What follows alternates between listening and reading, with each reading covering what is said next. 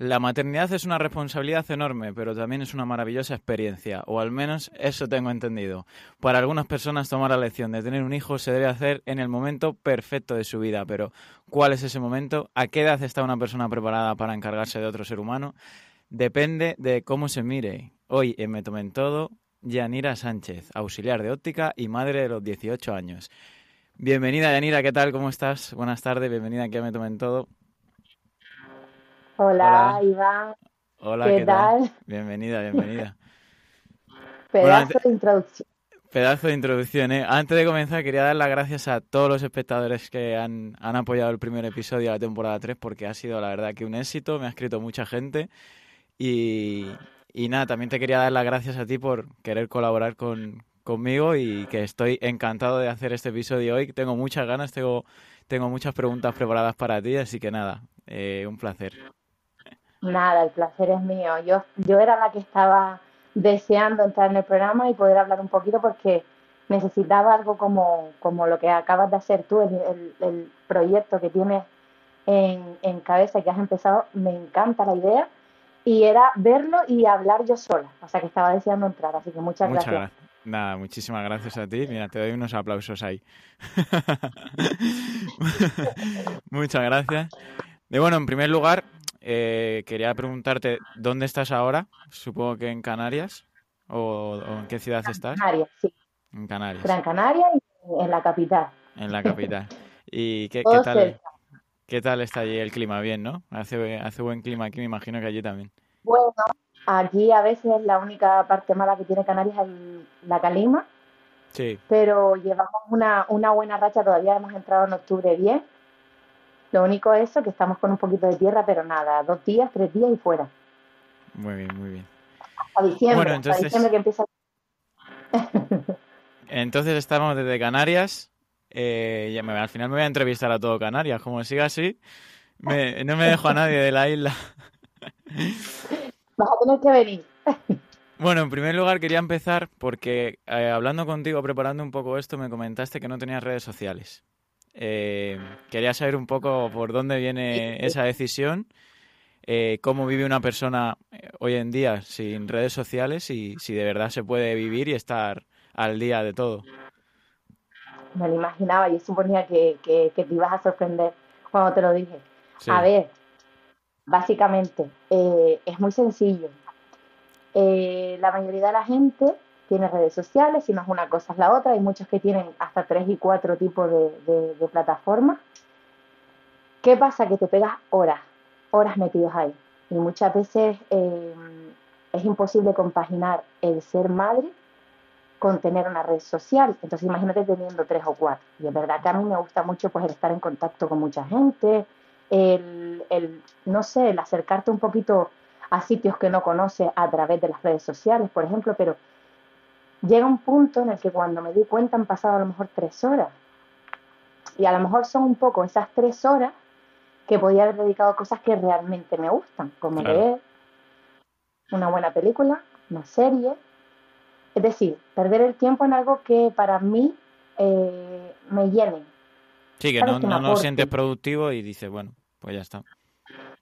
Sí, o, o- o momentos con los niños que a veces, muchas veces, el, mm, bueno, ya no, pero cuando lo hacía era como, vete a la cama y, y- y ponerte a ver a lo mejor las redes sociales y, y estar tres horas, cuando a lo mejor ellos demandan un poco más de tiempo, el leerles un libro a ellos, el estar un rato viendo una peli con ellos o el, o el sentarte simplemente a hablar, pues me lo esta- se los estaba quitando un poco por, por las redes sociales y decidí, empecé quitándome una cosa y terminé quitándomelo todo, o sea que ¿Hace- llevo ¿Hace cuánto? un año que no tengo nada. ¿Cuánto llevas? A ver, hace tres me quité, hace cuatro me quité el Facebook. Cuatro años. Instagram lo tuve, sí, Instagram lo tuve y como que ni le hice mucho caso. Creo que no llegué a subir ni fotos. Y TikTok sí es cierto que me enganché mucho. TikTok Sí. es algo que yo creo que después de la pandemia yo creo que todos nos enganchamos de una manera descomunal. Sí, sí, sí.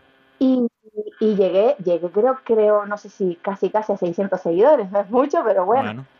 Tenía, tenía ahí mis cositas y me encantaba subir vídeos, pero que va, es lo que te digo, para subir un vídeo te podías pegar mm, tres horas para subir 30 segundos, un minuto, tres Que quita mucho tiempo, sí, sí, sí. Entonces, fuera todo. Muy bien, muy bien. Bueno, pues vamos a, tope, ya empezamos fuerte. Eh, fuiste madre a los 18 años. Sí. Por primera vez. Eh, ¿Tienen más hijos? Tengo dos. Tienes dos. El grande, sí, y el pequeño que me hace ahora 8, 8 años. Hace 8 años. Bueno. Eh, fuiste madre entonces a los 18 años. Y mi primera pregunta que te lanzo es: ¿qué te llevó a ser madre a esa edad? Ah, todavía no lo sé. Todavía no lo sabes. A ver, eh, yo creo que yo no, no me planteaba el decir, pues mira, voy a ser madre a los 18 porque tengo esa meta en cabeza. Simplemente surgió y era o tomar el camino de, la sabiduría y seguir estudiando, ¿Sí? o eh, no sé, coger el toro por los cuernos, apechugar por las consecuencias y, comerte un poco el marrón. Y yo creo que un poco por rebeldía también me comí un poco el marrón. Eh, ahora no lo veo así, pero si hago un poco la vista atrás, pues fue un poquito así, una especie de... un poco rebelde. Pero claro, o sea, es una decisión que tomas... O sea, eh, ¿Querías quedarte embarazada o fue un, como se suele decir, un accidente? A ver, em, yo creo que es un poco, que era lo que a mí me interesaba realmente tocar, un poco, un, poco de falta de información. Sí. Un poco de, de charla, ¿no? De que la gente te explique qué pasa si lo hace. Porque claro, antiguamente, pues la, la gente se casaba y tenía madre, eh, o sea, eran madres muy jóvenes. Y hoy en día todo lo contrario, hoy en día, bueno, ahora, en la actualidad, entre el 2020, que conozco ya la gente más o menos al 2022, pues la gente como que avanza un poquito más y espera hasta los 27, 28. Pero en aquel momento, si me voy para atrás, eh, yo creo que un poco la quinta de mi generación, la mayoría fue madre en esa, en esa etapa. Sí. Y yo me acuerdo que yo decía, yo quiero ser madre joven. Eh, quiero ser madre joven, quiero crear mi familia, quiero tener cuatro hijos, quiero ser una super mega madre, hmm. quiero hacerlo todo perfecto. Y todo el mundo me, me, decía, sí, sí, algún día, sí, sí, algún día, claro, pero nadie me dijo, sí, pero tranquila, relájate, tómate, tómate tu tiempo. Y yo, claro, cuando, cuando eh, empecé con mi primera pareja, pues lo veía todo como, como muy cercano, como que lo iba a hacer ya, como que ya iba a ser madre, ya iba a tener mi familia sin pensar realmente en el futuro. O sea, sin pensar en lo que tenía que estudiar, en que tenía que disfrutar, en que tenía que salir, en que tenía que equivocarme, en que tenía que tropezar, en que me tenía que levantar. Simplemente mmm, me llenan los pájaros de cabeza con las películas románticas. Claro.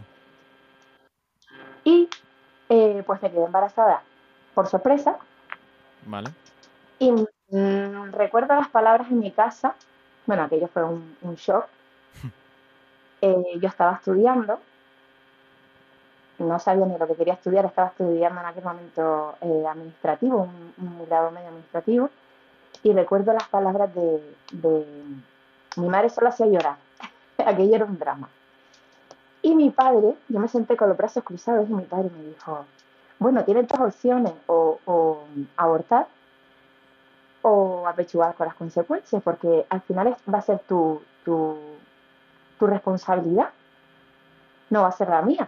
Entonces, si lo tienes, acarreas con, con tu carga. Con todo, claro. Y yo le dije, no, no.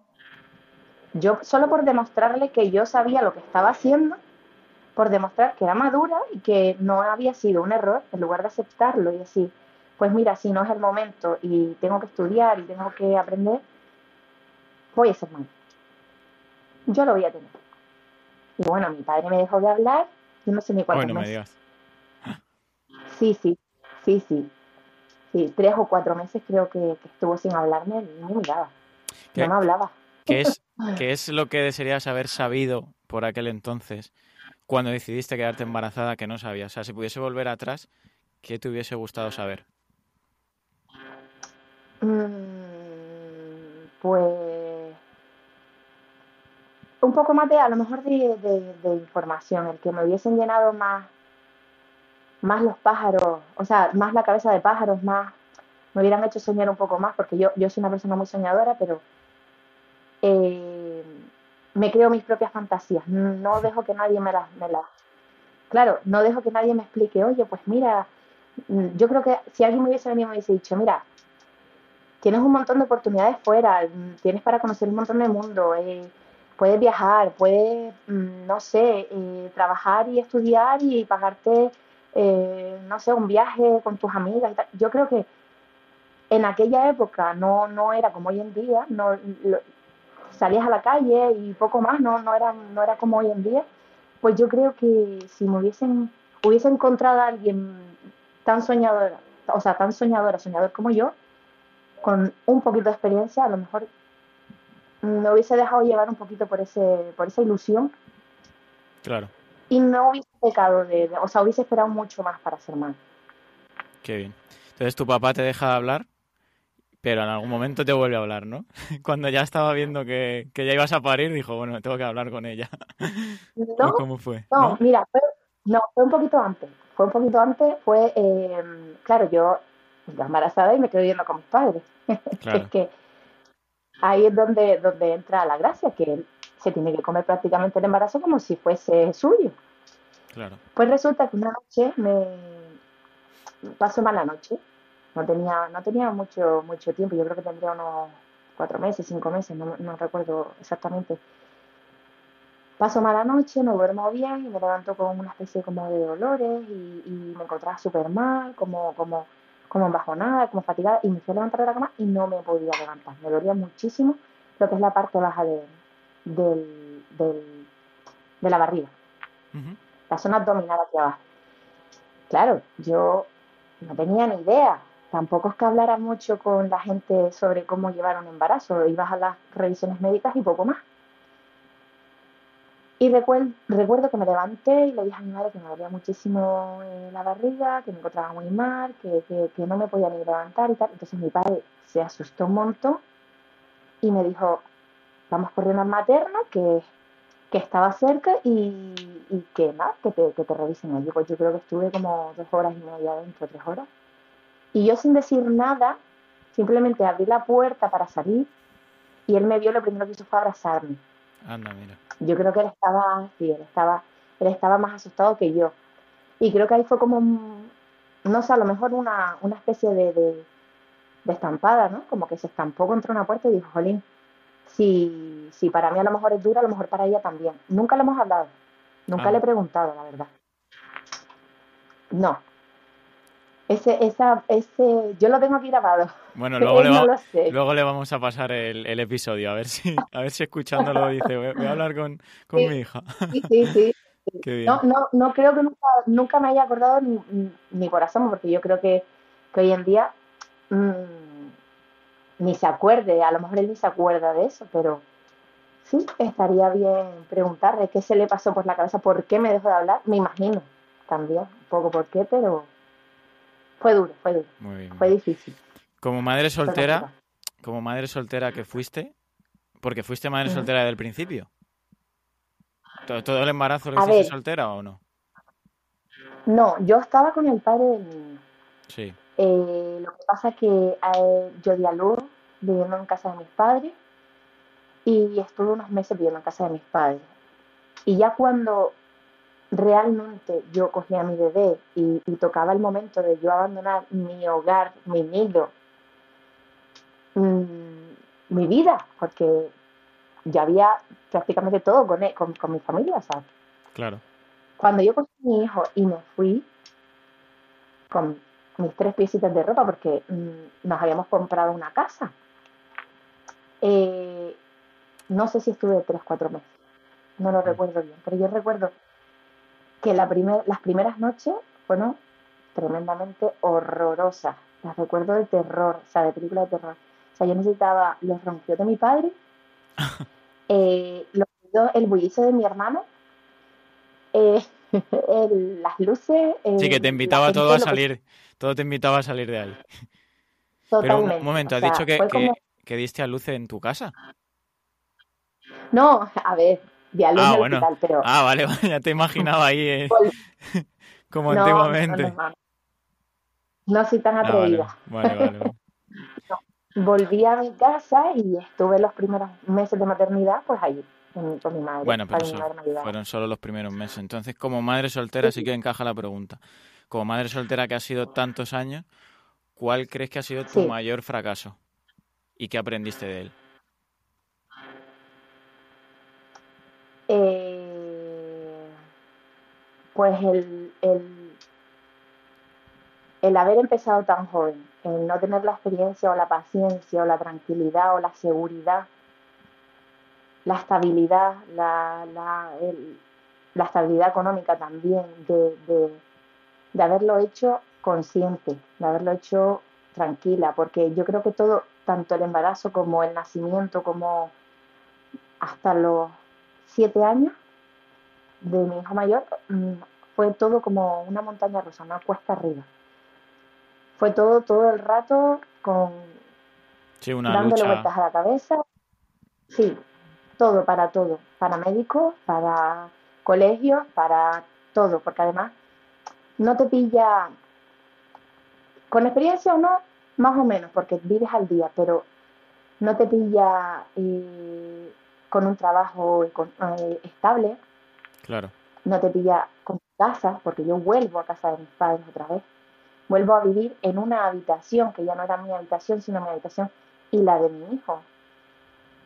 Es compartida, o sea, vives en, no sé, mm, cuánto puede medir una habitación, tres, cuatro metros, no lo sé.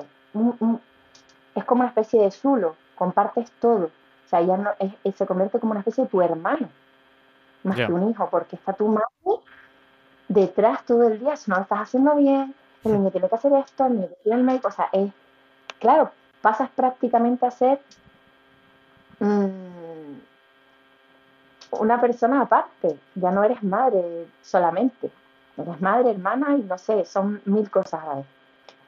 Aparte la preocupación esa de, de, Sí, sí, sí, no, perdona. No, que mm, iba a decir que pasas también a, comerte el coco de cómo voy a salir de esta, ¿no? Cómo voy a yo a, en algún momento a levantar la cabeza y a decir... A ver la luz al final del túnel. Sí, sí, sí. Sí, total. Claro, por eso ahora viene la otra pregunta que es, como madre soltera que fuiste, ¿cuál fue tu mayor éxito y qué aprendiste de él? Nunca me lo había preguntado. a ver, yo creo que éxitos todavía estoy eh, en proceso, porque yo creo que para mí el éxito llega a ser cuando tu hijo ya es independiente, cuando tu hijo ya es responsable y cuando te das cuenta de que tu hijo por sí mismo puede hacer, mm, o sea, cuando tú ya te relajas como madre y empiezas a disfrutar de tu hijo, porque yo creo que todavía, como tiene nada más que 16 años, pues todavía estás en una tensión, porque todavía está evolucionando, todavía está cambiando. Ahora es la etapa más difícil, o sea que todavía sigo en una montaña rusa completa. Y yo creo que el éxito no lo he alcanzado porque llega cuando ya das por finalizada quizás la etapa como, como, como responsable de, haberlo tenido. Porque al final yo creo que, que, es un poco a lo mejor lo que le pasó a mi padre. Eh, él quería otro tipo de vida para mí, él quería que a lo mejor yo pues estudiara, tuviera, o sea, fuera independiente, hubiese disfrutado un poquito más y yo creo que no lo logró. Y a lo mejor ese también fue su, su, su, parte de, de decepción. Y yo hasta que no llegue a ese punto en el que yo diga, pues mira, eh, no, no sé si va a ser una carrera o no, no sé si va a ser algo importante o no, simplemente con que sea eh, una persona con que yo le transmita confianza y con que él, eh, él, no sé, sea capaz de ser responsable y de haber aprendido todo lo que yo no hice, por ejemplo, pues yo ya ahí sí creo que alcanzaría el éxito. Así que de momento no, de momento está ha llegado. Muy bien, muy bien. Mm.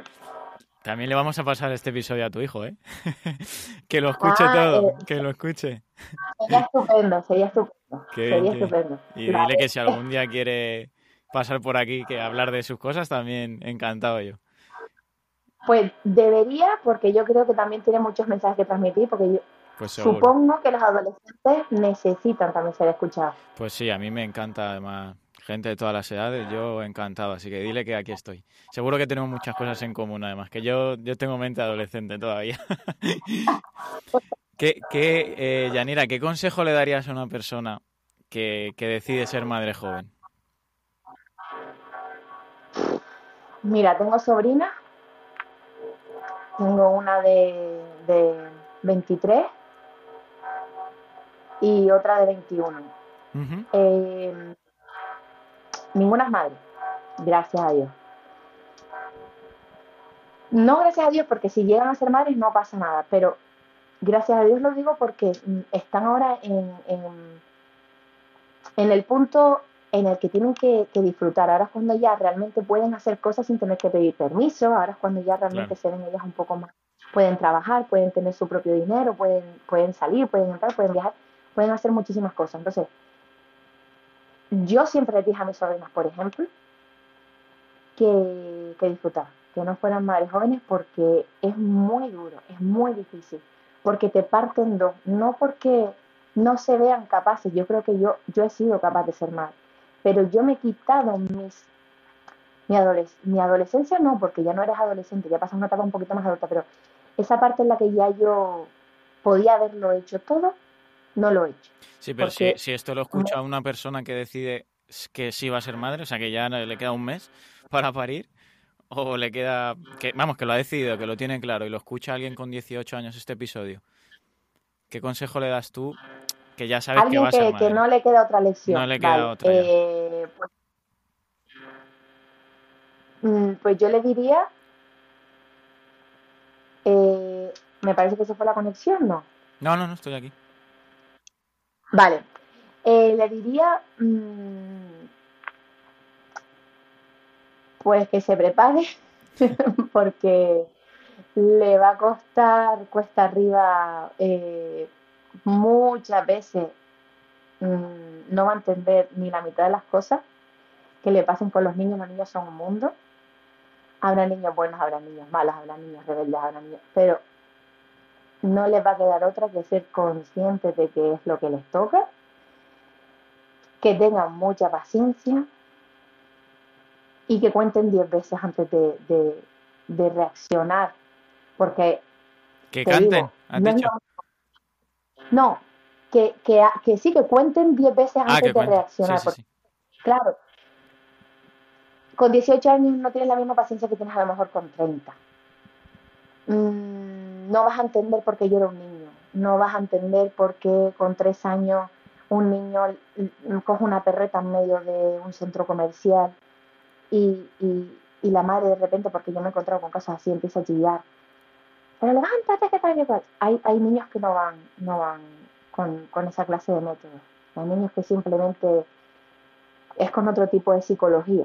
Entonces, que tengan mucha paciencia, que se lo tomen con calma y que les dediquen mucho tiempo, porque me he dado cuenta de que la gente no le dedica tiempo a, a- a los niños últimamente. No, no los veo en ese rol. Los veo más en otro mundo, más lo que te decía, redes sociales, móviles, mm, trabajo, mucho, otro tipo de, de, de tiempo. No les dedican tiempo. Sí, hace poco por aquí por Madrid me crucé una pareja que tendría unos 25, 26 años iban con el carrito del bebé y llevaban el típico palo selfie el bebé con el móvil y, y yo, yo aluciné, dije, o sea, hay gente que, que ese es el tiempo que le dedica a su hijo, o sea, coge el móvil, ponte, y era muy pequeño, o sea, era muy bebé y el niño iba ahí tocando y tranquilamente, pero sí que la tecnología para los padres es como, bueno, para, para yo aprovechar mi tiempo le doy un móvil al niño y ya está. Exacto. Más allá en un restaurante, también me pasó a mí, eh, yo creo que el niño tendría, vamos a poner año y medio. Y recuerdo que lo pusieron en una trona, y yo estaba comiendo con mis hijos, hablando y demás. Y, y creo que fue ponerlo en la trona y ponerle el teléfono así delante. Y los padres hablando y el niño, pero es que el niño no parpadeaba, el niño con los ojos así mirando unos dibujos.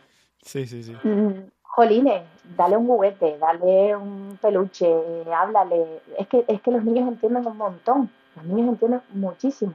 Pero parece como que ya tenemos el teléfono, es la tecnología que nos ha tocado vivir y, bueno, a ellos es la tecnología que les está tocando vivir y como tienen ese alcance, pues toma. Punto. Entonces, mm, preferiblemente o no salgas a comer o por lo menos dedícale un ratito a tu hijo, dedícale un ratito a tu pareja o con quien estés acompañado y luego, pues ya te, te, resuelves un poco, pero 100% el teléfono, no. No, no puede ser. Em, Yo no lo recuerdo. Eh, no, no. En tu camino como madre soltera, ¿cuáles son los recursos que más te han ayudado a salir adelante? Económicos, dices. De todo, o, sea, eh, de todo. Eh, no sé si apoyo familiar, apoyo económico, lo, o sea, ¿qué recursos tenías tú como madre para al final, ante la adversidad, ante la dificultad, poder salir adelante? A ver, yo, mmm, recursos para poder salir adelante, cero. O sea, yo fui madre, como te dije, desde los estudios, no tenía nada. Yo no sabía nada. Yo nunca había trabajado en nada. Pero eh, tengo una cualidad que no sé si se puede llamar cualidad o manía. Y es que soy una maniática de la limpieza y del orden. Entonces yo no puedo ver nada sucio, nada desordenado. Y empecé a, limpiar casas. Esto que lo típico que habla mi madre con la vecina, la vecina habla con no sé quién y conoce a alguien. Y me empecé como a limpiar casas. Luego a veces me dedicaba a, arreglarle las uñas de los pies a alguna vecina que era mayor y no, no se podía mover o no podía ir a la peluquería y me pagaban por ello. Eh, hasta que un día, y te estoy hablando de que no era un sueldo fijo, o sea, era pagado en mano. Yo no estaba contratada, yo no estaba cotizando, era pues te pago tanto por tantas horas o te pago tanto por hacerme los pies y las manos, no lo sé. Entonces, esa era mi economía, eso era lo que entraba a mi casa. Yo dependía de mis padres. Y lo que yo tenía para mí, pues eh, estaba claro que se empleaban pañales. En aquel entonces se recargaba el móvil, lo recargabas con 5 euros y, da toques porque no puedes llamar que se te gastaba el saldo. Y creo que poco más, porque es que yo ni tenía carnet, no tenía nada. Hasta que un día, para irme ya avanzando, eh, yo tenía un tío que tenía una panadería y me propone trabajar haciendo eh, el pan de madrugada, de noche. Dios mío, los ocho peores meses de mi vida. el pan hay que hacerlo, ¿eh? El pan hay que hacerlo. Sí, sí, total, pero qué, qué mundo más sufridor. Es decir, me encanta, el pan me encanta, a todo el mundo le gusta el pan y le encanta, pero bendito trabajo y benditas las manos de los panaderos de, de, de todo el mundo. Pero empezar a las 11 de la noche o sea, cuando todo el mundo empieza a dormir, yo me estaba levantando. Hasta las 9, 10 de la mañana era horrible. Esos sudores allí dentro. Mm, mi primer trabajo real, mi primer oficio y el peor de mi vida. O sea, fue horroroso. O sea, que básicamente tus recursos fueron un poquito de ayuda familiar y lo demás, lo que te venía y lo que te iba saliendo. Sí, sí. Bueno, Sí, total. Total. Hasta ahí, hasta, hasta, que, hasta que empecé a trabajar con mi tío, te digo, y fueron ocho meses. Bueno, bastante duraste, ¿eh? Ocho meses. Y, y, y, ya está. ¿Qué, ¿Qué, mito, ¿Qué mito común sobre las madres jóvenes te gustaría desmentir? Mm. ¿Qué preguntas, Iván? A ver. ¿Qué mito? Pues no lo sé.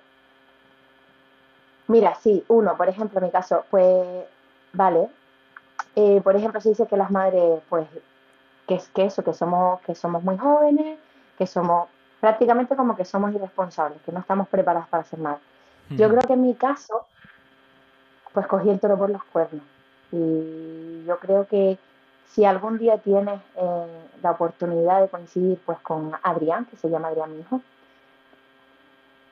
verías lo fantástico, o sea, el hombre que yo he criado, porque para mí prácticamente ya es un hombre, es una persona encantadora, es un niño súper responsable, es un niño súper bueno. Entonces yo creo que ese mito de que porque tienes 18 años no puedes, o eres responsable, o eres una cabra loca, que se suele decir aquí, eh, eso es mentira. Quien, quien realmente tiene una familia detrás que, que, pues que te quiere y te apoya, y, y quien realmente al final mmm, lo piensa bien y dice, oye, que, que he sido madre porque he querido, o sea, al final lo he tenido porque he querido, pues tengo que, que, que sacrificarme un poco. Pues, quien quiere, pues. Así que no, no, el haber sido madre con 18 y el, y, el, tener a lo mejor 30 y que tu hijo vaya por libre, eso no me lo creo. Eso ha sido porque les ha dado la mano. ¿Cuántos años tienes ahora? 35. 35. Y la gente me dice 35 y tu hijo 16, ay Dios mío. La típica frase que es que fuiste madre muy joven, qué loca y tal. Todos me dicen lo mismo. Esa es la frase de todo el mundo que me conoce. Y no me queda otra que sonreír y decir, sí, sí, ya, ya, lo sé, lo sé. ¿Me lo vas a decir a mí?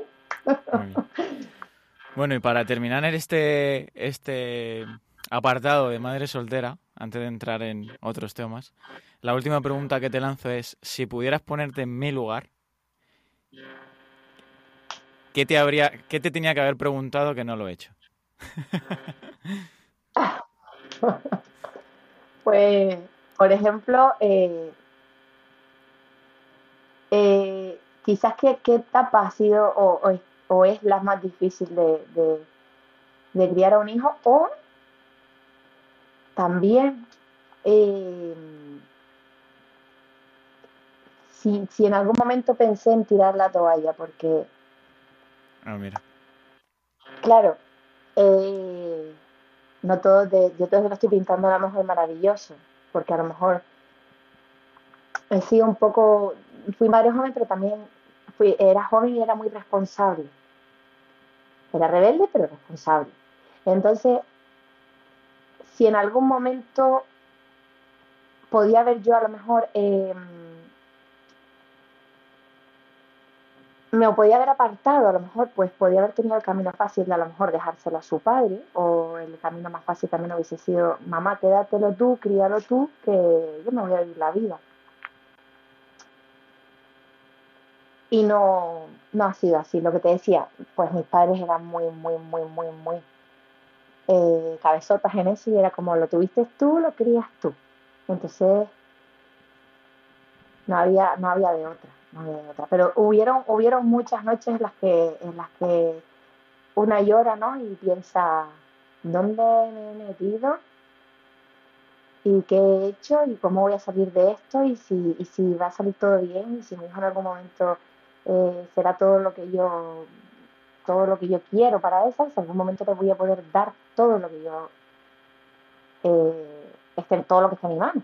Pero mira, al final aquí estás, tu hijo con 16 años, como tú dices, una maravillosa persona, así que nada. Sí, sí, sí, enhorabuena y sobre todo enhorabuena sobre todo por lo que has hecho y muchas gracias por compartirlo con nosotros. Espero que esto le sirva a, todo el mundo, a mí también me sirve, a, hombres, mujeres de todas las edades, porque nunca se sabe lo que te puede pasar en, la vida o la gente que puedes tener alrededor. Así que nada, desde aquí te doy la gracia de verdad por haber compartido todo esto. Eh, y de verdad que te voy a dar un aplauso que mira, es la primera vez que lo pongo. A ver si se escucha. a ver, ¿lo oyes? No se oye. No. No, no se oye. No importa, pero yo, yo, yo me lo imagino. Total. ¿Te lo imaginas? bueno, la verdad que es bueno, una historia complicada, una historia de superación y que lo que podemos sacar de ello es que cuando estás en lo peor que piensas que, que no hay no hay vuelta atrás, pues mira, al final el tiempo el tiempo poquito a poco, que supongo que habrá sido muy paso a paso con todo, eh, al final se sale de, de las dificultades. Así que Nada, muchas gracias, enhorabuena por hacerlo. Y ahora quiero entrar en tu profesión, que esto, esto me, he preparado como cosas más graciosas. Bien, eh, bien, bien.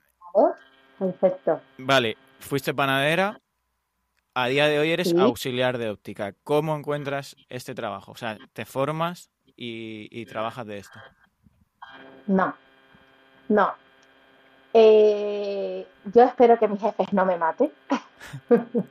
Ah, entonces a tu jefe no le mandamos esto entonces. Se los mandamos, pero porque seguramente hablaré muy bien. Eh, a ver, yo he dado 50.000 saltos en, lo que es la, vida laboral. Si, la, si vieras mi vida laboral, vamos, te llevarías un susto, porque he pasado por un montón de sitios. Hasta encontrar, ¿no? Hasta encontrar mi, mi, ¿cómo diría yo? Mi, estrella, ¿no? A ver, lo de la panadería fue un poco como, fue una ayuda, me ayudaron, o sea, mi tío me ayudó a que yo pudiera, pues, pues, por ejemplo, en, en ese, esos ocho meses me sirvieron para sacarme el carnet de conducir y poderme comprar mi coche. Claro. Mi cochito, porque era un cochito. Entonces, eh, una vez realizado mi propósito, fuera panadería. Adiós. Eh, luego, como ya había hecho administrativo, no lo pude terminar, no llegué a realizar, no llegué a terminar las prácticas, pero tenía, tenía eh, formación y tenía noción de, lo que había estudiado. Entonces, después de, tocar otras cientos de casas más y seguir limpiando y tal, pues al final tuve la suerte de caer en una autoescuela. Estuvo muy, muy bien trabajar en autoescuela. Todo hay que decir que es un trabajo eh, muy tranquilo, eh, sentada básicamente en una oficina y proyectar un poquito lo que son las prácticas y demás. Pero era muy, al final se convertía en algo muy monótono. ¿Sabes? Era todos los días lo mismo. Todos los días, todos los días. Entonces estuve ahí un par de añitos y tuve la mala suerte de que esa autoescuela cerró. Entonces me vi perdida, me vi súper perdida. Era, para mí era lo que yo ya me veía ahí jubilada y todo. Pero tuve la suerte o la, o la estrella, ¿no? De, una mamá me llama y me dice, una mamá quiero decir del cole de mi hijo pequeño, y se amistad con una mamá del cole y me llama un día y me dice, oye, ¿qué tal? ¿Cómo estás? Y tal, eh, ¿estás trabajando? Y le digo, mira, y yo con tanta pena, porque parece como que a veces el no estar trabajando, no sé si a todo el mundo le pasa, pero hay, hay, personas que, por ejemplo, a mí en ese caso me pasó, era como, qué vergüenza, no, no, no estoy trabajando. Sí. Me daba como vergüenza no estar trabajando. Eh, pues le dije, no, no, no, ahora mismo no, no, me salían de las palabras. es que tengo una, una, sorpresa para ti y tal. Bueno, tengo una sorpresa, tengo una noticia para ti, es que están buscando mi trabajo y tal. Eh, eh, una chica. Y le dije, pero ¿dónde trabajas tú? Y me dice, eh, yo trabajo en una óptica y llevo, llevo 12 años, 13 años y tal. Y yo, pero es que yo no tengo ni idea de gafas, yo no sé qué vender, qué se vende, qué, qué se hace. Y ella, no te preocupes, que el trabajo es muy sencillito, es muy, muy, muy sencillito. Y que está súper bien, que los jefes son súper buenos y tal. Y yo, bueno, pues vale, pues nada, mira, ¿qué hago? Dice, nada, tú envía el currículum. Y yo, claro, lo dejé como, voy a enviarle el currículum y a ver qué pasa. Y si no ¿Hace, ¿hace cuánto tiempo de esto? Cuatro años. Hace cuatro años. Cuatro. Sí, y resulta que me hacen la entrevista, y yo voy allí histérica. Y algo que no me voy a olvidar en la vida fue cuando mi jefe me pregunta, pues yo no sé si tienen ustedes nociones, no sé si lleva gafas y van y tienes noción un poco de... No tengo ni idea. Vale. Por eso te voy a soltar preguntas luego un poco. Ah, porque no tengo ni idea, o sea, por suerte no. Pues, pues eh, y está igual que yo. Eh, resulta que me pregunta mi jefe, claro, es que tú no tienes ni idea, no te has formado en esto, no has hecho. Digo, no, yo, yo hablo mucho. Si te viene bien, hablo mucho y, y, suelo, pues, pues me suelo resolver bien, soy muy resolutivo y tal. Y me dice, claro, es que tú no, no sabes ni lo que es eh, ser hipermétrope. Y ¿qué es eso? No tengo ni idea de lo que es ser hipermétrope. No tengo ni idea. Le dije la verdad. Mira, no tengo ni idea. De nada. Me estás hablando a mí como si me hablas en, en, inglés, que yo no entiendo ni mitad de inglés. No tengo ni idea. Y me dice, bueno, pues nada, ya te, ya te llamaremos y tal yo creía que no me iban a llamar. Pero resulta que luego cuando mm, se lo pensaron un poco, pues querían como un poco enseñar a alguien que no supiera para hacerlos un poco a su mano.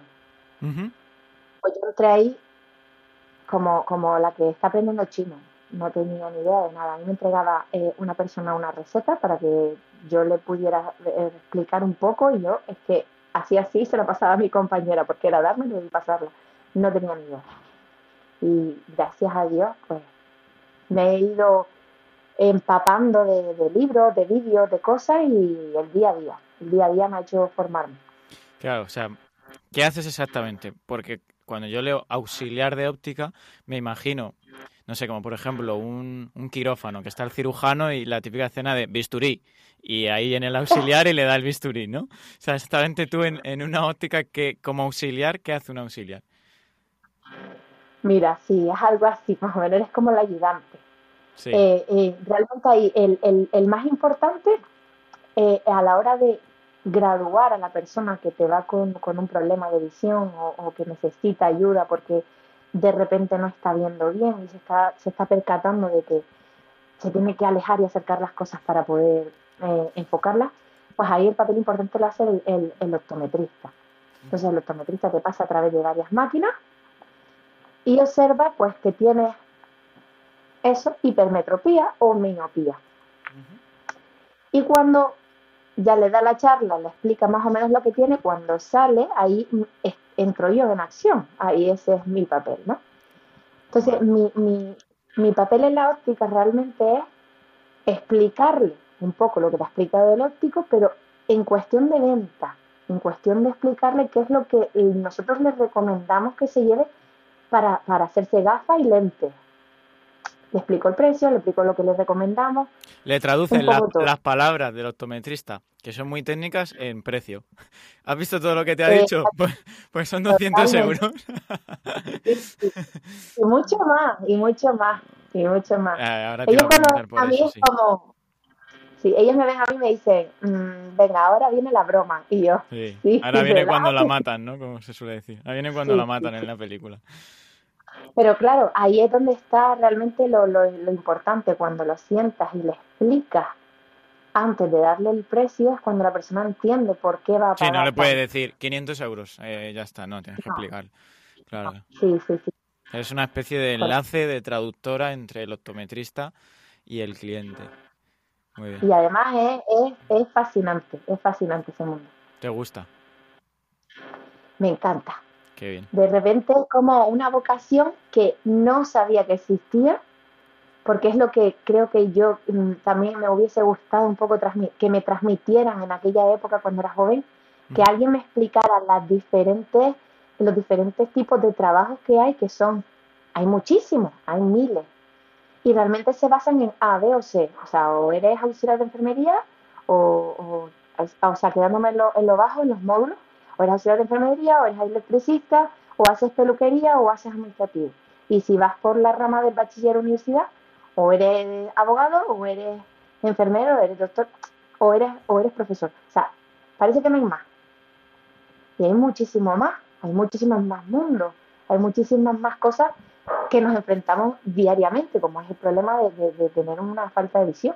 Eso no, no, no se explica cuando estás estudiando. Claro. Esas cosas nadie las sabe aunque tú estés en la parte más auxiliar, más administrativo, más contacto con el cliente, fuera, fuera de, o sea, ya en lo que es la oficina, fuera de, donde te hacen las pruebas visuales y todo, aún así, ¿has visto alguna vez una infección de ojo asquerosa? O sea, ¿has visto, no de ojo solo, o de lentilla, o alguna infección que hayas dicho, uff, esto, esto lo tiene usted bastante mal?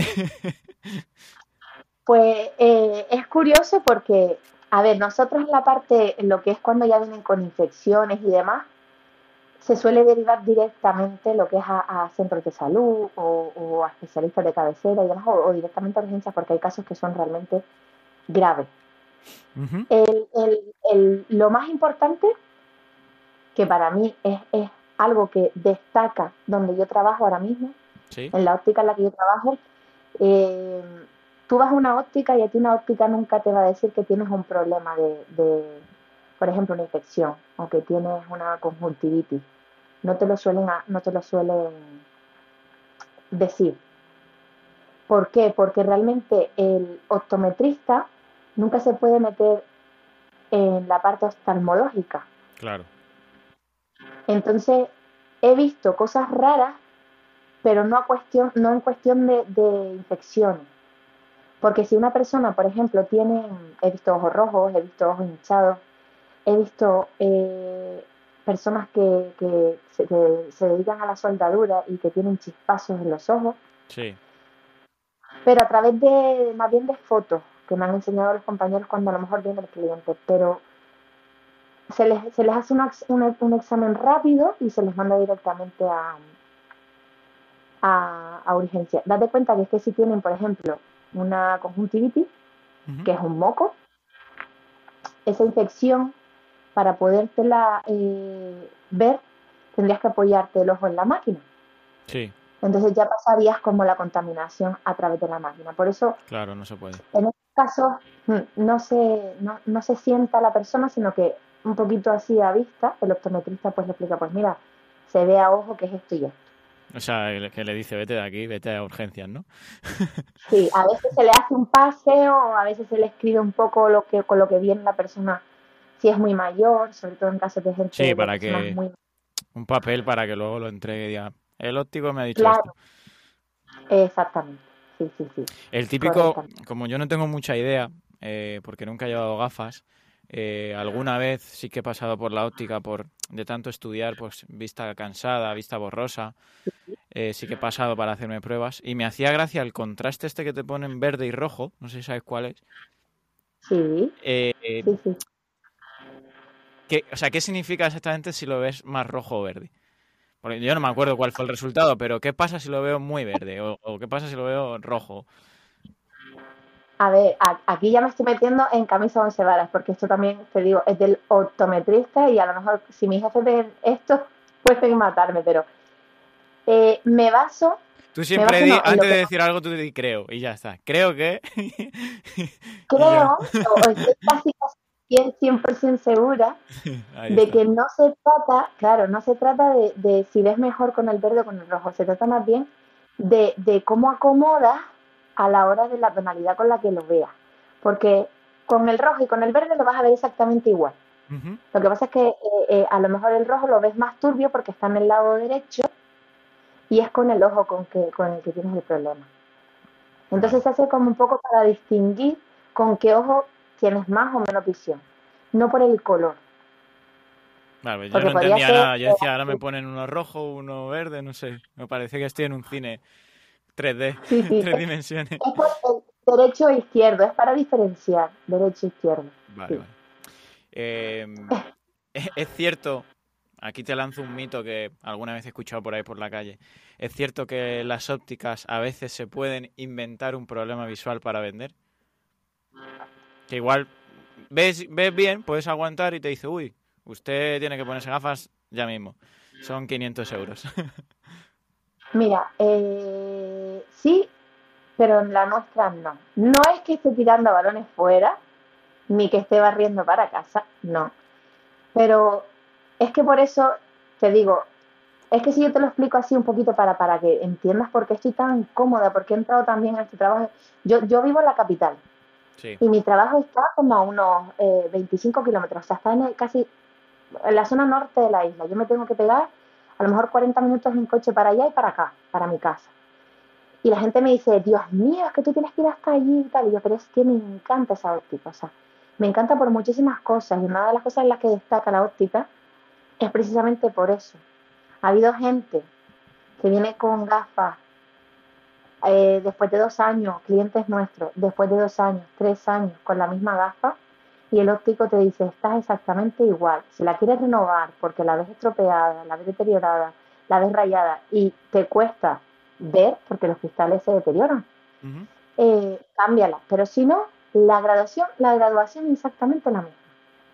Entonces, también tengo el lado contrario, que me ha venido gente, clientes de otras ópticas eh, cercanas a donde trabajamos, en las que pues me han dicho, pues mira, es que no veo bien con esta gafa y por más que vuelva y vuelvo y vuelvo a la óptica me dicen que es que la graduación no está bien y es que yo no veo y es que yo no veo y efectivamente lo pasas como un poco para ayudarlo a gabinete, lo graduamos y efectivamente no es la graduación que realmente lleva, porque la gafa dice una cosa y su eh, su examen visual dice otra.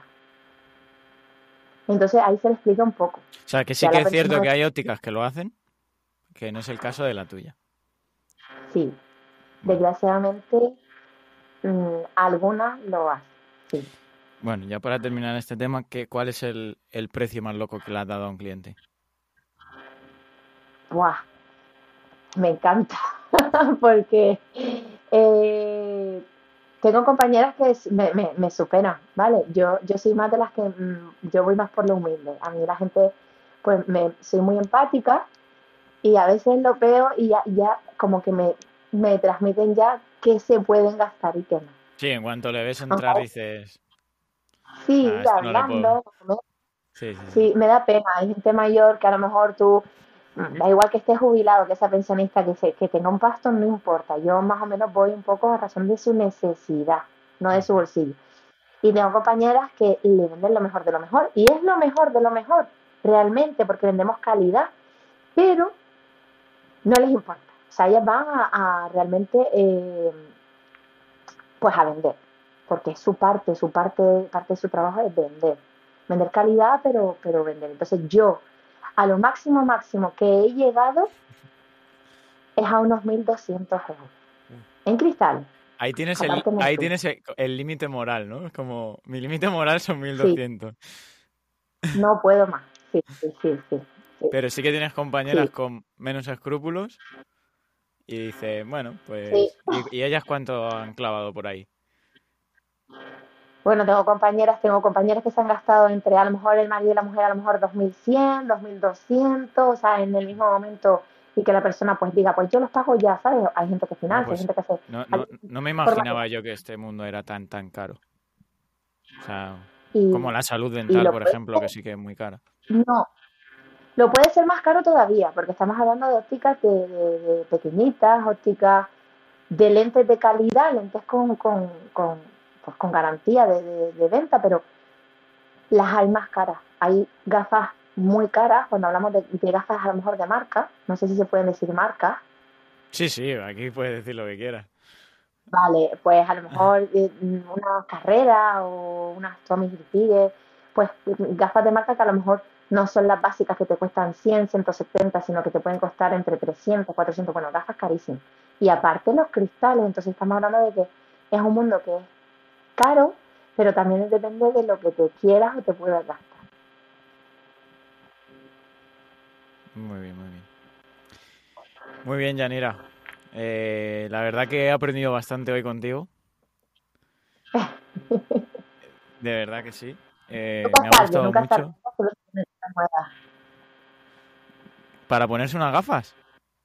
¿Cómo has dicho? No, para aprender, para aprender cosas Ah, no, no, no, no, claro, claro, no, no, yo quiero aprender cada día.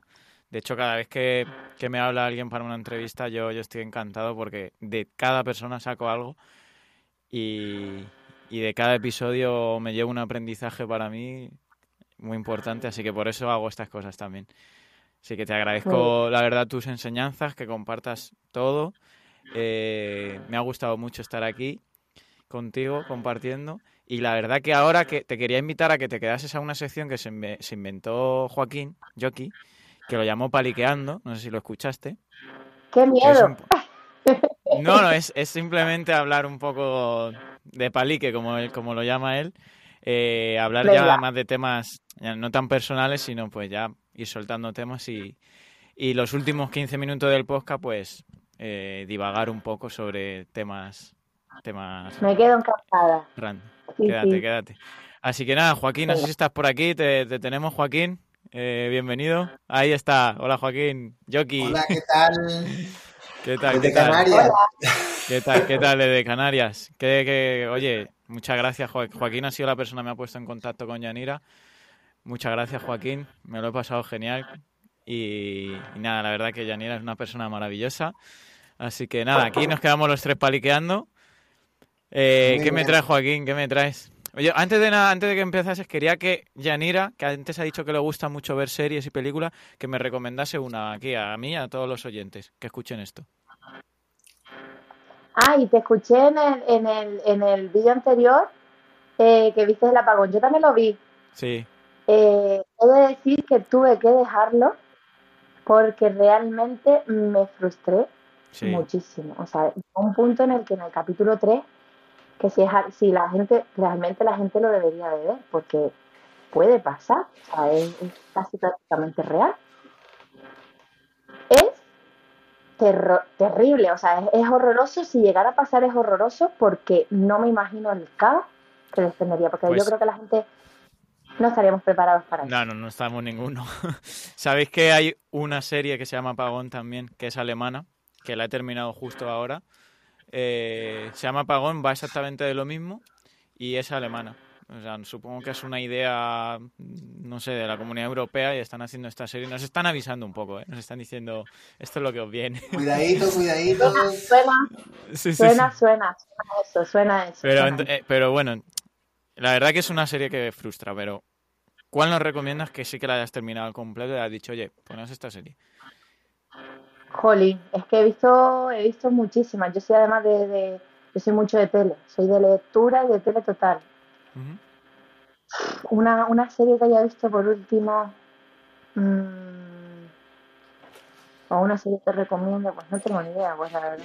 Pero sí me gustaría decir una frase porque sé que Joaquín no pudo decirla al ah, final, que estoy de escucharla.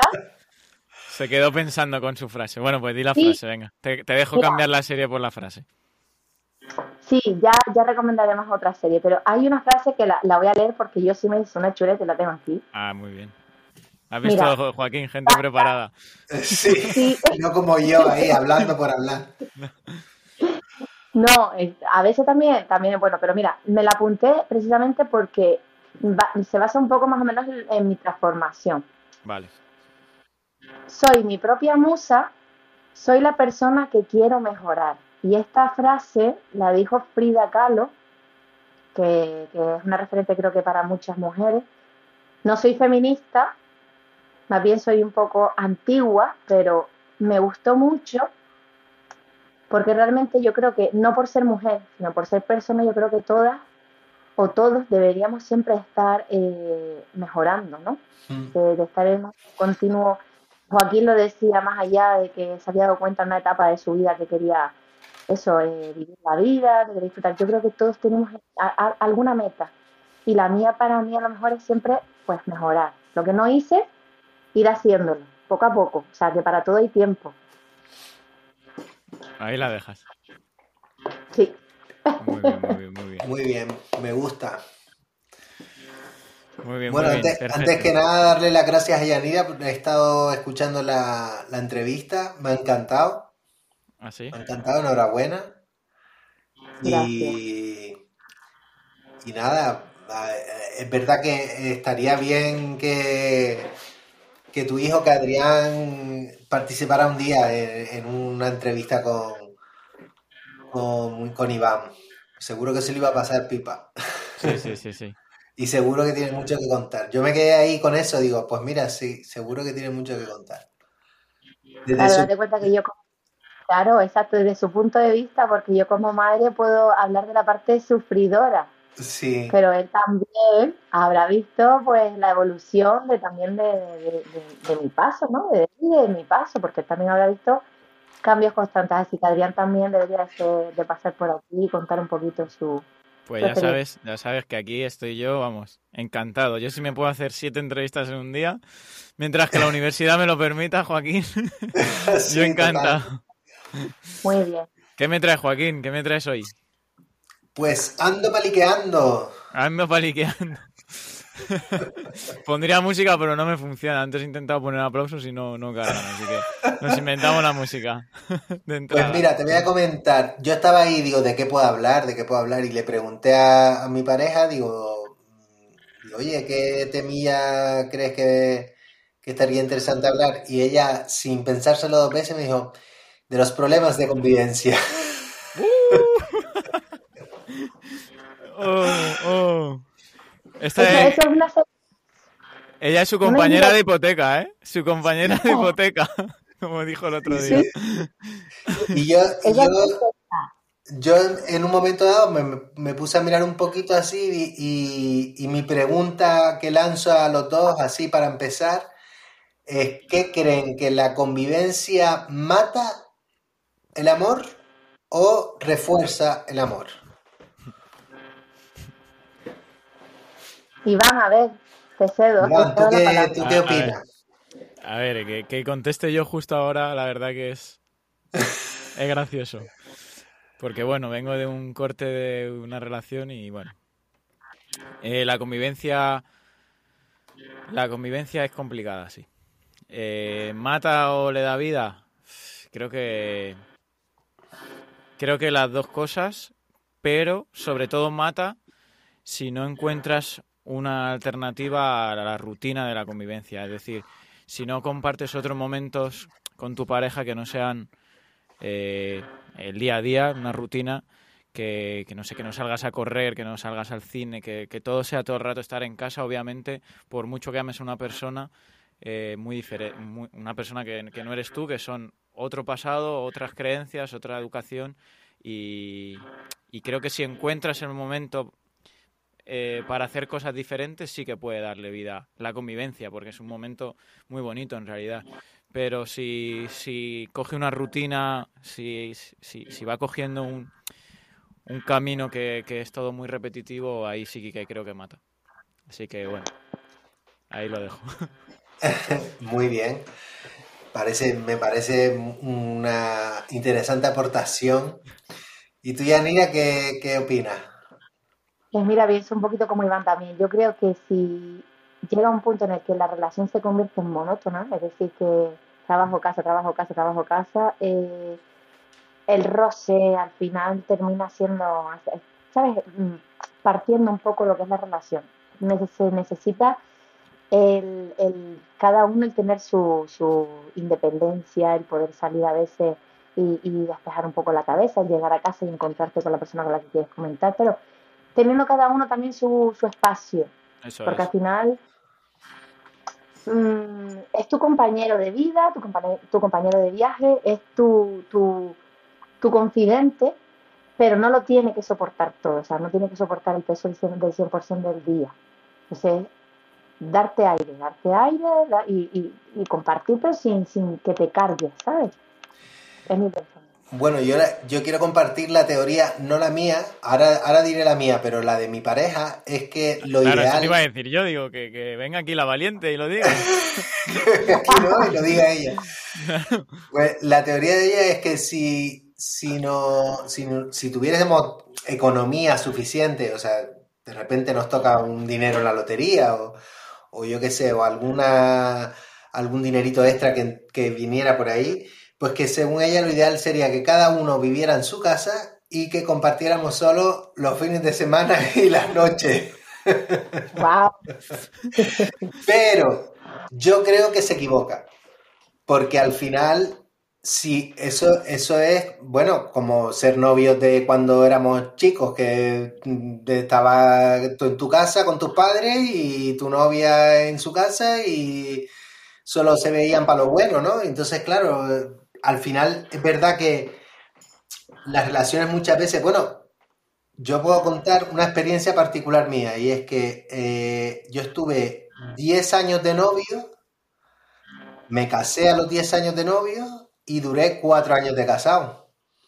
Porque es verdad que no tenía nada que ver vivir de novio, que cuando ya nos, nos, nos casamos y la convivencia, el día a día y no sé qué, y como dicen ustedes, la rutina, no, pero, pero algo cambió ahí en el, en el, o sea, había una parte cuando estábamos de novio, ¿no? Que era como la ganas de que tenías de verla, eh, siempre buscando el hueco para, para llevarla a cenar o para, o que, o ella llevarte a ti a, no sé qué sitio. No sé, siempre había un anhelo ahí de, de querer verse. Y cuando estábamos juntos, parece que mientras más tiempo teníamos, menos, hacía, menos cosas hacíamos juntos. O sea, fue, una, fue curioso, pero es verdad que al final, en, ese caso, yo me convertí en compañero de piso. Y, bueno, lo, que, lo que dice Joaquín, eso Sí, por ejemplo, lo de, lo de vivir en casas separadas y después verse el fin de semana al final, yo creo que no termina de conocer a la persona.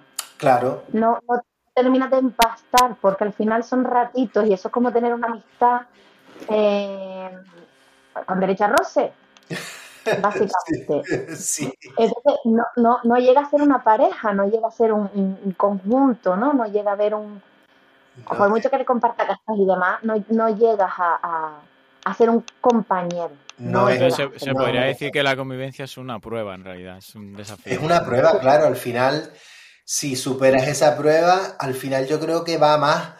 Y, también, también es verdad que creo que antiguamente, ¿no? Era, era como más mm, la- las parejas por, cual, por varios motivos, principalmente también a lo mejor porque era todo un poco más machista, entonces la mujer no tenía tampoco tantas opciones como tiene hoy en día, ¿no? Para decir, pues a tomar por culo. y se tenía que quedar en casa, pero es verdad que, que hoy en día parece que a la primera de cambio ya, oye, pues tú para tu casa y yo para la mía.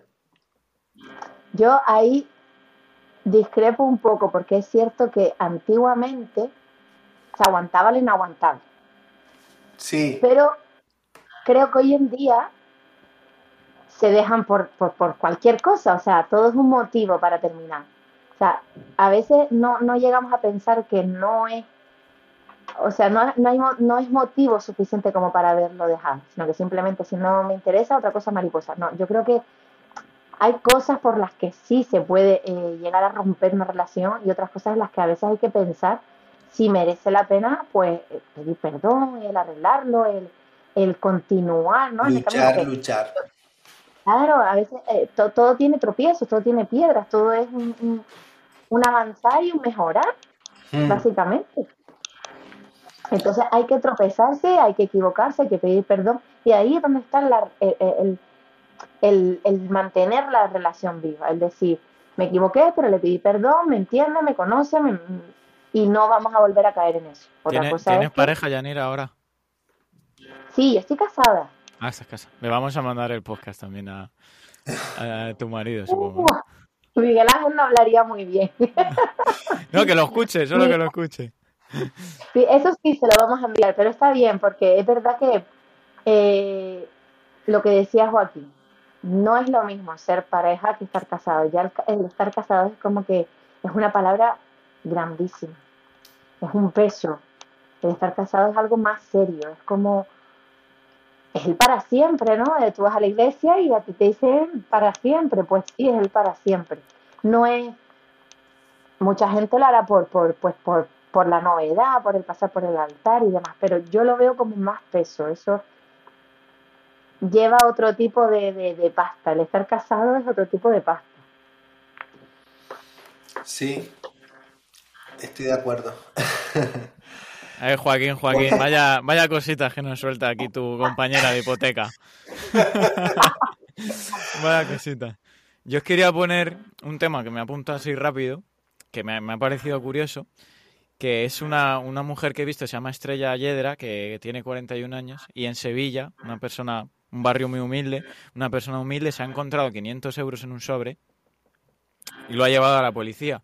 Y resulta que ese dinero, al final, la policía en redes sociales, Twitter y, y con todo el pueblo compartiendo y tal, han encontrado a la persona que, que era su dinero, que era una mujer de 84 años y era su pensión. Entonces, mi pregunta es, si vas por un parque y te encuentras 500 pavos en un sobre, ¿lo llevaríais a la policía o no? Ya mira tú primero. A ver, yo ya me delaté, ya yo dije que yo sí, yo soy muy empática, yo, yo peco de, de, de eso, de, de, pues un poquito de humildad, ¿no? Un poquito de empatía, hay que, que pensar un poco en si alguien lo sacó y alguien lo necesita, pues no te lo vas a quedar. Otra cosa es que nadie responda, que nadie, nadie Pero- lo reclame. Y una cosa, si el, el barrio hubiese sido diferente, es decir, si tú estás en un barrio no tan humilde, más de clase alta, porque por trabajo, lo que sea, y ahí te encuentras 500 euros, ahí a lo mejor no me lo pienso tanto yo. Todo depende, todo depende de- también de mi situación. Si es una persona que pues no lo necesito, yo me, me, me cubro bien solita las espaldas, pues a lo mejor de donde salió tiene que volver. Porque te digo una cosa, creo mucho en el karma y el karma lo devuelve todo. Y yo me quedo con ese dinero por un lado y por otro lado... Ah, yo ahí me- eso no creo, pero bueno. Pues me van a dar metallazo, te lo digo de verdad. Pienso, como yo me quedé con 500, a ver dónde me quitan los otros 500. Así que prefiero devolverlo. Yo puedo contar una anécdota que me pasó en el banco hace una eternidad, cuando todavía había pesetas. Mm, una tía mía, una, tía, una tía mía que se llama Pino, eh, me, me, dio, me iba a dar un regalo de cumpleaños o de Reyes, o no me acuerdo ahora bien, y me dio un cheque. Y yo fui a cobrar el cheque y el chico me dio 80 mil pesetas. Yo me quedé flipado porque dije, no, no creo que mi tía me haya dado 80 mil pesetas, pero puede ser que sea, claro, puede ser que sea porque a lo mejor quiere la vuelta, ¿no? O sea, en plan de mm, que le lleve las 80 mil pesetas y, y, que yo, y, que yo, me quede con 8 mil, que es lo que ella me había dicho, que eran 8 mil pesetas para mí. Entonces yo por si acaso se lo dije al chico, le dije, digo, mira, ¿estás seguro que son 80 mil pesetas? El chico comprobó allí y tal, no sé qué, dice, ay no, mi niño, ¿qué va, qué va, qué va? Me equivoqué, perdona. Salió del mostrador, me dio las gracias. Creo que en aquella época, si, hubiese, si me hubiese dado el dinero, lo tendría que haber pagado él de su bolsillo. No sé si tienen un seguro los cajeros o algo así. Hoy en día ya es que ni te despachan el dinero en caja, pero en aquel momento el, hombre se quedó alucinado, ¿no? Flipado.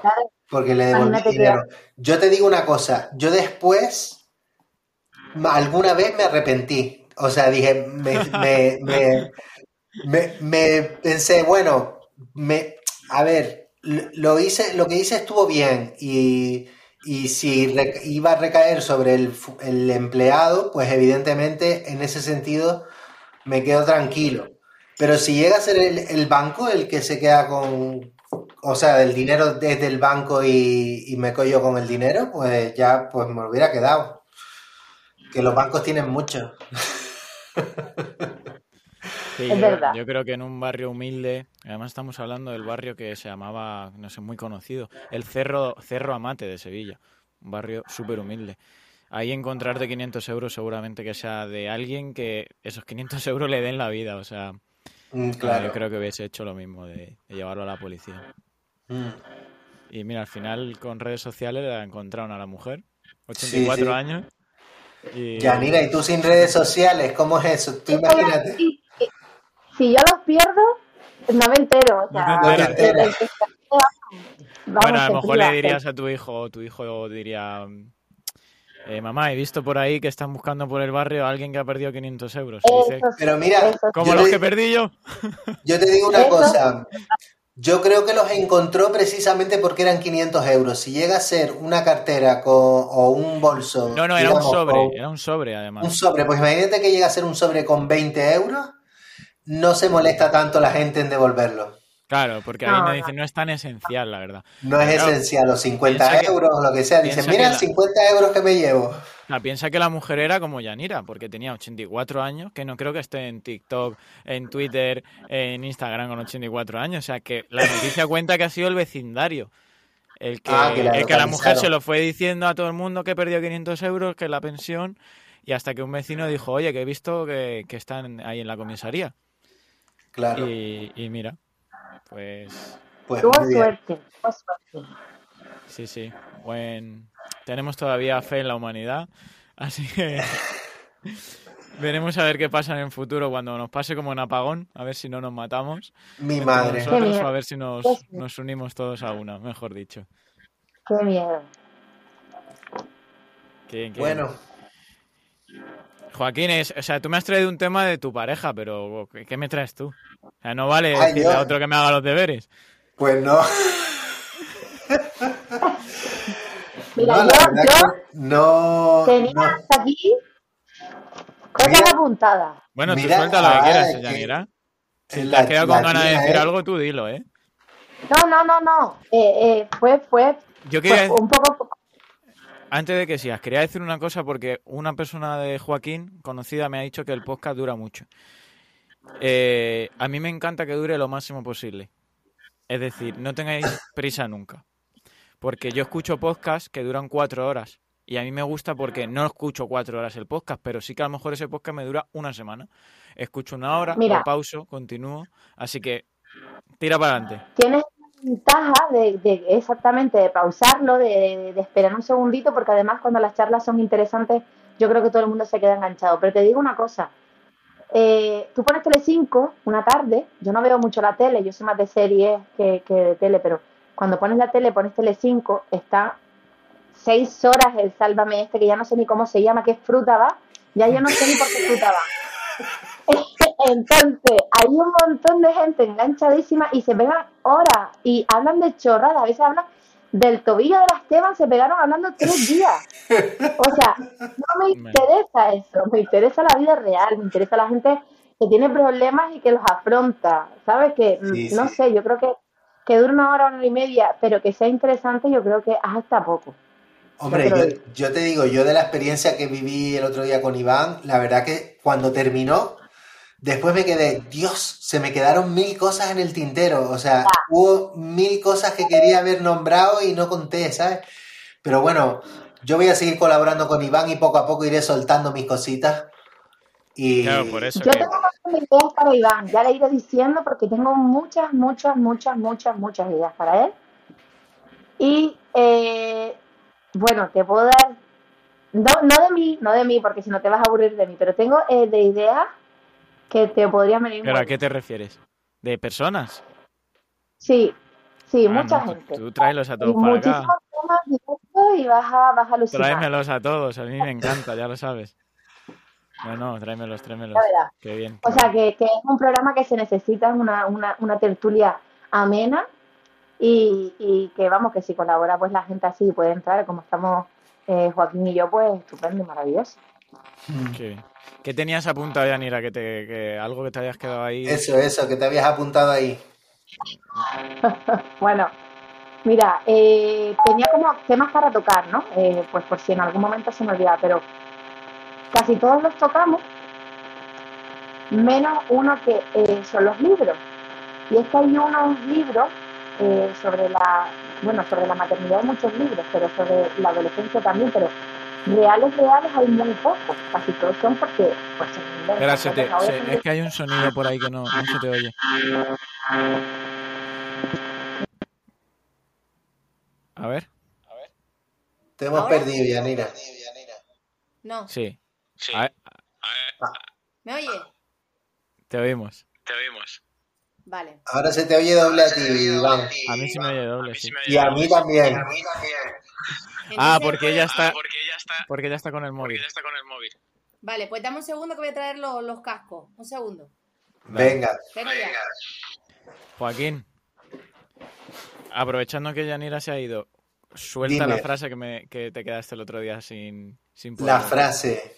Suéltala. Bueno, la frase mm, es así. Que por cierto la escribiste tú. La escribí yo, la escribí yo. La ¿Pero ¿Cuántos frase vinos te dice, habías tomado? uff, unos cuantos, unos cuantos vinos me tomé esa vez que escribí, o sea, cuando escribí Ah, esa frase. ya decía yo, porque yo la he leído y me he quedado como... eh, ¿Cómo ha llegado a esta conclusión? A ver, la frase es, eh, dice, ¿cómo morir riendo donde debo volar larvado? ¿Cómo morir riendo donde debo volar larvado? A ver si se me escucha. Sí, Hola, hola. Vale. Pero es que se nos Ahora sí. escucha doble a nosotros. ¿Siguen? Sí, Doble. a mí sí. A mí sí. ¿Tú me oyes doble, Joaquín? ¿Me oyes doble, Joaquín? Sí, sí. Y a mí también. Y a mí también. Sí. ¿Y ahora? A ver, a ver, hola, hola. A ver, hola, hola. Sí. ¿Hola? No. No, se me escucha doble. Pero bueno, si quieres, déjate los otros y ya está. Los que tenían, los AirPods.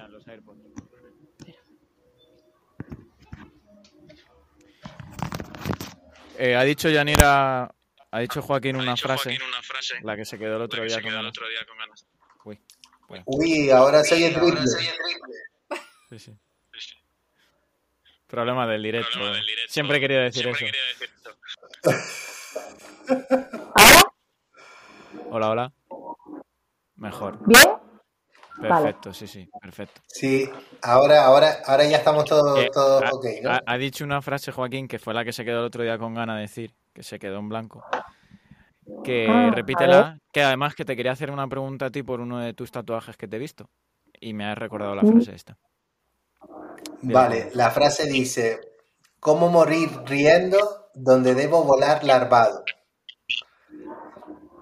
Cada sílaba de la palabra final es la primera sílaba de la siguiente palabra, que ya solo con eso tuve que tomarme unas cuantas copas de vino para, para conseguirlo. ¿Cuánto vale la botella, por favor? Quiero saberlo. Dime, dime. ¿Cuánto valía la botella? Ahí se te ¿Cuánto oye valía? fatal. ¿Cuánto valía la botella? Dice. Ah, no, no, una baratilla de las, de las que sube. De las que se sube rápido a la cabeza. Eh, la frase quiere, quiere decir que cómo, cómo podemos ser felices en un mundo donde es difícil ser uno mismo, donde cuesta ser uno mismo. Y, y bueno, la escribí con 15 o 16 años, entonces pues ahí estaba yo encontrándome a mí mismo y, y era complicado, ¿no? Era una etapa de esas en las que parece que no encajas con nadie, que es difícil eh, establecer relaciones pues tan pf, amorosas o, de amistad o de no sé qué. No sé, es una etapa muy compleja en la que uno no se entiende ni uno mismo, no sabe ni cuáles son sus gustos, lo vas descubriendo poco a poco y me dio por escribirla. Y ya que tenía la oportunidad de decirla en algún lado, pues mira, después de 35, 40 años, no, 35 por ahí, Madre mía. pues la digo, la digo y aquí la suelto y ya por lo menos Muy tuvo un destino la frase. Ahí, aquí quedó grabada. Y entonces te quería preguntar, Jani, Y por el... y yo sé por qué, yo sé ya qué tatuaje se refiere Iván después de oír de... Claro, por la mariposa. ¿Qué Sí, significa? por la mariposa. Vale, eh, mm, a ver, la mariposa para mí significa muchas cosas. Pero lo principal por lo que me lo hice fue eh, por, por mi padre. A ver, yo llevo un rato hablando de mi padre y tal, pues eh, mis padres se separaron cuando yo tenía casi 10 años, casi. Entonces, a mí me afectó muchísimo. Fue una, una, una etapa de mi vida horrible, horrible. Fue, fue como, como si me tiraran, no un jarro de agua fría, o sea, como si me bañaran durante horas con agua fría y, y aguanta. Entonces, eh, mi padre para mí era alguien muy, muy, muy, muy especial, muy especial. Pero hubo una etapa de mi vida en la que, en la que lo perdí, lo perdí. Me refiero a que, a que me faltaba, ¿no? Me faltaba mi padre. Y cuando retomamos contacto fue maravilloso. Pero, eh, por desgracia, pues murió, falleció. Ah, Y, y hubo una, un- un- fue- bueno, fue una etapa en la que pues mi primo Joaquín, Joaquín, eh, fue muy ¿A importante ¿Ah, que sois para mí. primos? Somos primos, Somos primos.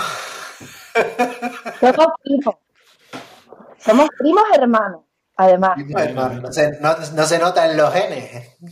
No, no, no. No, no se nota, pero ¿por qué? Porque yo siempre he pensado que soy adoptada, ¿vale? Porque es que no me parezco a nadie, no sé por qué no me parezco a nadie. Yo creyendo que estaba entrevistando a todo Canarias y en realidad estoy entrevistando a toda la familia de, de Joaquín. Oye, Bueno, pero bueno, yo, me refería en lo- yo me refería en los genes de guapos, Yanni. Sí, sí, sí, sí. Muy guapos los dos. Mira, eh, él, él, eh, Joaquín apareció en una etapa de mi vida mm, muy, muy dura, o sea, muy dura en el sentido de que yo me vi perdida, fue un- una etapa sin rumbo, porque resulta que, pues mira, es un tema que también se podría tocar. Eh, cuando mi padre muere, eh, yo con él nunca había hablado de él, estaba enfermo, ¿vale? Y yo nunca había hablado con él en ningún momento de, de nuestra relación, de nuestro contacto, hablé con él de qué pasaría si él falleciera, qué haríamos, qué, qué- si él tenía, mm, había resuelto el tema de la, de la, mm, ¿cómo se llama? De la, La funeraria y demás. Y, y yo, y yo, que, es que no tenía ni idea, o sea, me vi, me acuerdo con, con una tía mía buscando papeles y buscando papeles y buscando papeles a ver qué encontraba, porque es que no había hablado con, nada con él, porque fue todo muy repentino, fue todo como un shock. Y eh, otra tía mía, recuerdo, que me dijo, pues mira, eh, recuerdo hablar con él, y además esto se me quedó grabado porque después lo hablamos en una cafetería, y me dijo, y recuerdo hablar con él, y, y él, su pensamiento, él no quería que lo enterraran. Él quería que reencarnarse en algo, que volara y que fuera una mariposa o un pájaro o un águila. Entonces cuando me comentó eso, porque además tiene un significado, no me la tatué porque me diera la gana. eh, claro, me, me cuenta eso, yo me quedo en shock, yo no sabía qué hacer, pero había que solucionarlo y me voy a su casa, pues a arreglar, ¿no? A ver qué se podía hacer, a ver qué podíamos hacer. Y resulta que entro en la casa, me voy al balcón, me pongo a pensar, porque es que yo no podía pasar de la puerta para adentro, fue, fue, fue dramático todo. Y estoy con el teléfono, con mi móvil, voy a mandar un mensaje y de repente se me posa una mariposa, esto es literal, verídico y, y ojalá lo hubiese podido grabar, se me posa una mariposa en la esquina del teléfono. Pero una mariposa, esta es reina, la monarca, la que tiene las alas eh, en naranja. Y yo me quedé eh, en estado de shock porque yo la veía y la veía con esas alas ahí posada y yo con el móvil quieta empecé a temblar y cuando le dije a mi tía, oiga, oiga, oiga, y la empecé a llamar, la mariposa pues muy lentamente se marchó y yo me lo llevé al lado, pues al lado espiritual. Yo, para mí fue como si mi padre me estuviese diciendo en ese momento que estuviese tranquila, que él estaba ahí, que todo iba a salir bien y que, que era como su manera de transmitirme que estaba en paz. Y cuando ya yo me vi preparada, pues me tatué la mariposa. Pero aparte, para, para, para más, eh, para que sea todo, más eh, expectante, esta mariposa la tuve que tatuar tres veces, porque la primera se borró por completo. O sea, ¿quién? Tengo fotos, vale, de eso, eso lo puedo mostrar. ¿Quién dice que un tatuaje se borra? Pues a mí se me borró por completo. O sea, a mí me tatuaron la mariposa y estuve creo que tres o cuatro días intentando que se me curara y de repente me desapareció, como si se tratara de un, de un, como si abrieras un chicle y te, te- tenían las, los típicos, las típicas Las calcomanías. La calcomanía. Exacto. Y, y, y se te fuera borrando, ¿no? Por partes, pues a mí me empezó a hacer con la mariposa. Y la volví a tatuar y se volvió a borrar. Entonces fue ¿Otra como que me daba por... ¿Pero te tatuó el mismo Sí. tatuador? Sí. Esta, esta ya Ese llevo tatuador ya... no tenía buena tinta, ¿eh? No. Esta es la tercera y ya, ya era, ya llevo ya seis meses con ella, pero es que era cuestión de días, a los días se borraba, era ¿Pero como es el mismo tatuador? el ¿Otra vez? mismo. Otra vez. A la tercera Bueno. Fue como, Qué confianza tienes en el tatuador, ¿eh? Yo hubiera cambiado de tatuador. No, no. No, no, ¿Sabes qué me da la sensación? Mm, mucha gente decía, eso es una señal, eso es una señal. No creo que fuera una señal. Yo creo que más bien dormía boca abajo y me la iba yo eh, raspando y levantando lo que es la, la, las- pues, la, la manera de No, cicatrizar, además es está en una zona de mucho roce, pero bueno, no, no, no, Sí. no sé. camisas y demás. Pero vamos, básicamente me lo hice pues por, por, porque lo tenía y necesitaba yo eh, hacerle como ese homenaje. Muy bien, muy bien. Muy bonito. Aplausos. No tengo, no los puedo poner, pero aplausos ahora. Aplausos. Muy bien, pues compañeros, compañeras. Nadie Esto- más tiene tatuajes, ¿verdad? ¿Cómo? Yo no tengo. No, Joaquín no tiene, ¿verdad? Yo tengo uno, pero aquí el que entrevista soy yo, así que ya me entrevistarán a mí en otro programa. Eh, nada, la verdad que tengo muchas ganas de seguir con este proyecto que me gusta mucho. Eh, para el siguiente episodio tengo apalabrado con otra familia de Joaquín, o sea, al final tengo todo el árbol genealógico de Joaquín. Eh, son creo- muchos. Creo que va a ser un tema interesante, es el, el tema del alcoholismo. Eh, tengo muchísimas ganas de adentrarme en ese tema porque lo tengo muy, muy presente en mi vida. Y nada, la verdad que os invito a que le paséis este episodio a, cualquier persona que queráis, a que le paséis en mi contacto a cualquier persona que creáis que, que tiene algo que decir. Todo el mundo tiene algo que decir, seguramente, así que yo estoy abierto a, a hablar con todo tipo de personas de edad, de que hayan vivido cualquier cosa, de oficio, lo que sea. Aquí estoy. Incluso si repito tema de, por ejemplo, madre soltera, pues repito tema porque cada vida es, es una experiencia diferente, así que no me importa repetir tema.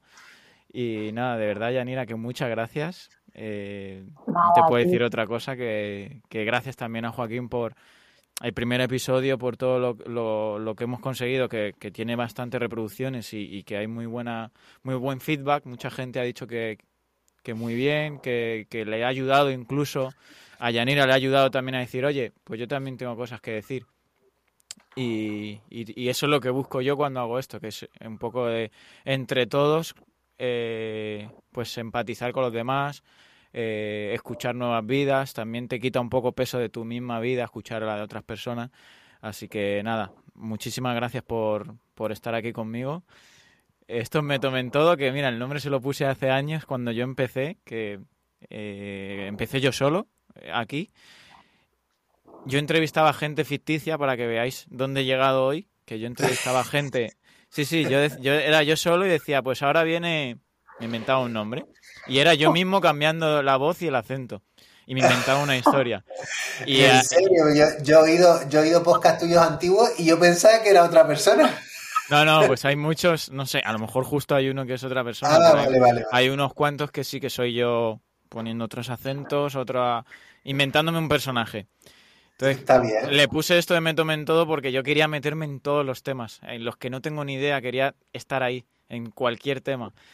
Eh, así que nada, se quedó con ese nombre, me encanta el nombre y, aquí estoy. Y de verdad que empezar a tener conversaciones reales con personas reales, para mí ya es como un, un logro. Un Así éxito. que de verdad, muchísimas gracias. eh, me lo he pasado muy bien. Espero, Yanira, muchas gracias. Espero que te lo hayas pasado bien. Muy, muy bien, me lo he pasado estupenda. Muchísimas gracias. Para otro paliqueando, pues mira, te lo comentamos y le decimos a Joaquín que se prepare él, que se prepare él las preguntas, porque hoy, hoy, no, hoy se las prepararon por, por otro lado. Y, y nada, pues te escribo, oye Yanira, hoy vamos a hablar de estos temas, Bien. prepárate tú los tuyos y si quieres, aquí estamos teniendo conversaciones y mira, hasta que un día no entremos en la pantalla y que seamos 100 hablando, mira, yo encantado. Yo, yo Muchas algún gracias. día, algún día te contaré qué, qué es esto que hay aquí. Ah, sí, los- el hilo, eh, la tela, no, sé, no lo veo bien. Qué, qué sorprendente, Sí, Joaquín. porque claro, no- no, al final no lo dijiste, es cierto. No, no Sí, dije, sí, no dije que, por qué están ahí ni qué, ni... Pero bueno, ya lo contaré. Ya, Seguro que es una profesión frustrada de Joaquín. Ser. No, no. De verdad, Yanira, que enhorabuena por lo que has hecho, porque supongo que no es nada fácil. Y el otro día yo, por ejemplo, salí a correr, llevaba mucho sin salir a correr, me puse a llorar porque logré una meta y cuando hablé con mi terapeuta le dije, para mí he ganado el campeonato del mundo y me dijo, es que lo has ganado, aunque no salgas en televisión, aunque no salgas en... Cada uno tiene su lucha interior y siéntete como lo que has hecho y de verdad que enhorabuena porque mm, ser madre no es fácil y menos soltera y menos con 18 años. Y encima si tu hijo es una gran persona, mira, eh, enhorabuena, tengo, tengo mucho que aprender de, de gente como tú y intentaré hacerlo. Muchas gracias, Iván, a ti por invitarme, por el ratito que hemos pasado. Sí. Y nada, siempre que empezar por algo. Estamos, estás empezando con un proyecto estupendo y que salga todo bien. Felicitaciones. Muchísimas gracias. Eh, Joaquín, Nada. muchísimas Dime. gracias a ti también. Gracias. Te iba a decir que acabes Nada. tú el programa con alguna frase, pero como te quedas en blanco, que las acabe Yanira siempre. Venga, perfecto. Y se me ha ocurrido la, Ah. la- se me ha ocurrido la idea de que el invitado que viene le deje una pregunta al siguiente invitado, como se supone que no va a saber, en este Ah, caso a lo mejor va a ser el tema del alcoholismo, pero una pregunta que se te ocurra, que le dejes a alguien que no sabes ni qué oficio, ni qué edad, ni qué nada, una pregunta. Así que bueno, te la puedes pensar si quieres, ¿eh? y escribírmela y ya la leo para el siguiente. Pero sí que quiero que cierres tú el programa. Eh, nada, yo también me despido, esto me tomen todo. Yanira se despide, ha sido un placer estar con vosotros, un abrazo muy fuerte. Y nada, Yanira, tu espacio para despedirte como tú quieras. Nada, que muchas gracias, que espero que el siguiente invitado que venga eh, lo pase igual de bien que lo hemos pasado nosotros, que tenga muchísimas cosas que aportar, que nos entretenga, que sea divertido y que se, que se tome la libertad de, expresarse sin tener vergüenza y, y- y nada, que aquí estamos todos pues para esto, para pasar un buen rato, para ser espontáneos, para ser empáticos y para, para ayudarnos y, y conectar, conectar de alguna forma más cercana, aunque estemos en la distancia. Muy bien. Tienes que cerrar, o sea, tienes que decir que con todos Frases no vosotros... tengo, frases no, no puedo No, no, una frase porque frases no tengo. Pero eh, sí puedo recomendar un libro y además es que lo tengo, eh, eh, si alguien lo quiere leer, se llama Las Siete Hermanas, ¿vale? Son, son siete libros y, y se basa en siete hermanas que han sido adoptadas por un padre que eh, muere y les deja a cada una un sobre para si quieren descubrir su, su, su vida, de dónde vienen, por qué han sido adoptadas y, y cómo han llegado hasta ahí. Están muy bien, siete hermanas. Muy bien. Muy bien. Muchísimas gracias, esto me tomen todo, nos vemos en el próximo episodio. Un beso a todas Adiós. las Islas Canarias. Chao, chao, chao, chao, nos vemos pronto, un placer, muchísimas gracias. Chao. gracias.